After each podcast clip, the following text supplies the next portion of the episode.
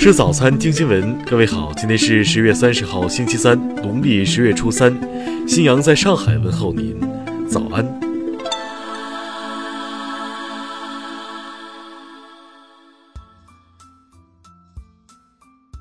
首先来关注头条消息。九月二十二号，香港沙田新城市广场有示威者拆下国旗涂黑及践踏，再将国旗扔到垃圾桶内，推落城门河。涉案二十一岁跟车工人罗敏聪当晚被捕，被控一项侮辱国旗罪。昨天，此案在沙田裁判法院宣判，罗敏聪被判两百小时社会服务令。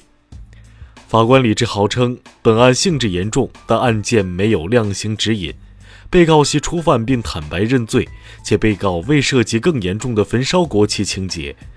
综合感化官的建议，遂判处两百小时社服令。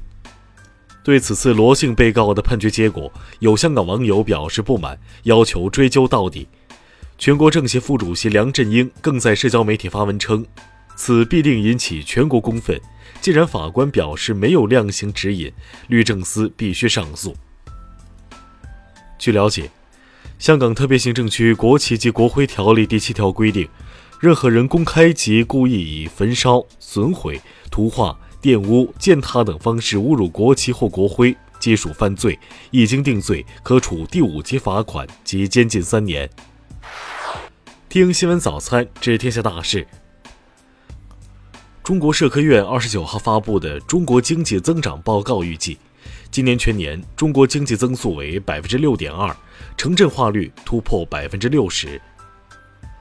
外交部二十九号就美国官员会见达赖表示。中方强烈敦促美方停止同达赖集团进行任何形式的接触，停止发表不负责任言论。国家医保局近日明确要求，将确保贫困人口全部纳入基本医疗保险、大病保险和医疗救助保障范围，作为医疗保障脱贫攻坚硬任务。公安部近日起草征求意见稿，拟规定单位或者个人提交的交通违法行为照片或者视频等资料，经查证属实的，可以作为处罚的依据。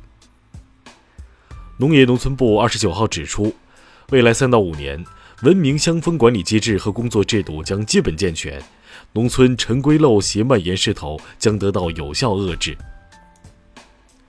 国铁集团二十九号披露。即日起到明年一月，将开展高铁沿线外部环境隐患集中整治，为二零二零年春运创造良好的铁路外部安全环境。第三季度，全国消协组织共受理消费者投诉二十三万六千一百四十四件，解决十八万一千八百三十二件，为消费者挽回经济损失三万三千一百五十七万元。生态环境部二十九号表示。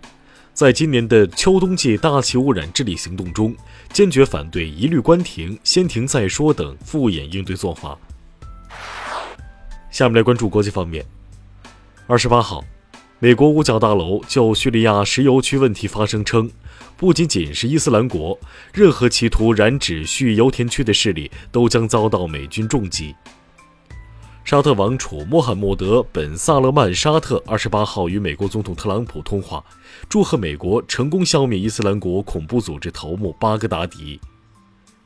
当地时间二十八号，欧盟其余二十七个成员国二十八号同意延迟英国的脱欧期限到二零二零年一月三十一号。朝鲜官员二十九号称，只有南朝鲜不再依赖外部势力，摆脱势大主义，朝韩关系才能改善。叙利亚媒体二十八号报道，中国近日向叙捐赠一千一百五十二吨大米，此举将缓解叙利亚秋收以后贫穷家庭粮食匮乏的问题。越南副外长二十九号表示，越方正在加紧核实英国货车案受害者和越南失踪公民间的联系，但截至目前，遇难者的国籍还不能确定。土耳其驻俄大使近日表示。在与俄罗斯签订联合行动的备忘录后，土方认为没有必要在叙利亚北部发动新的袭击。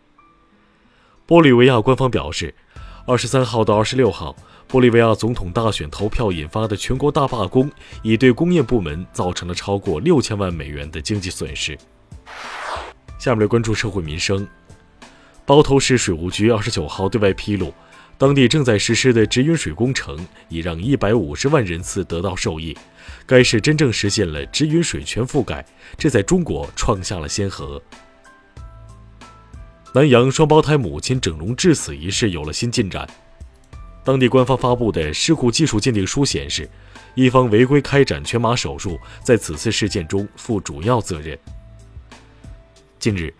承德十五岁男子李某多次观看刻意歪曲中国历史、曲解国内外热点新闻事件的信息，目前李某已被严肃批评教育。咸阳旬邑县官方二十九号发布关于辍学男孩宾馆内遭围殴的通报称，两名涉案人员已被控制，案件正在进一步侦办之中。山东醉驾女司机送检血样被调包，四名涉案人员不服一审判决提出上诉。目前，德州中级法院驳回上诉，维持四人有罪的原判。下面来关注文化体育。最新一期亚洲俱乐部的身价排行榜出炉，中超球队十分霸气地包揽了前三，上海上港以八千七百万欧的总身价高居榜首。日前。尼泊尔登山者尼马尔普贾完成了在七个月内登顶全部十四座海拔八千米级高峰的壮举，创下登山界的新纪录。近日，河北清河县居民家中发现一册清代乾隆年间家谱，该谱载记世系脉络清晰明了，族人记述详实，保存较为完整。中国邮政定于二零二零年一月五号发行庚子年特种邮票一套两枚。图案内容分别为子鼠开天、鼠兆丰年，全套邮票面值为两点四元。以上就是今天新闻早餐的全部内容，请微信搜索 xwzc 零二幺，也就是新闻早餐拼音首字母再加数字零二幺。如果您觉得节目不错，请点击下方再看，让更多人看到我们的节目。一日之计在于晨，新闻早餐不能少，咱们明天不见不散。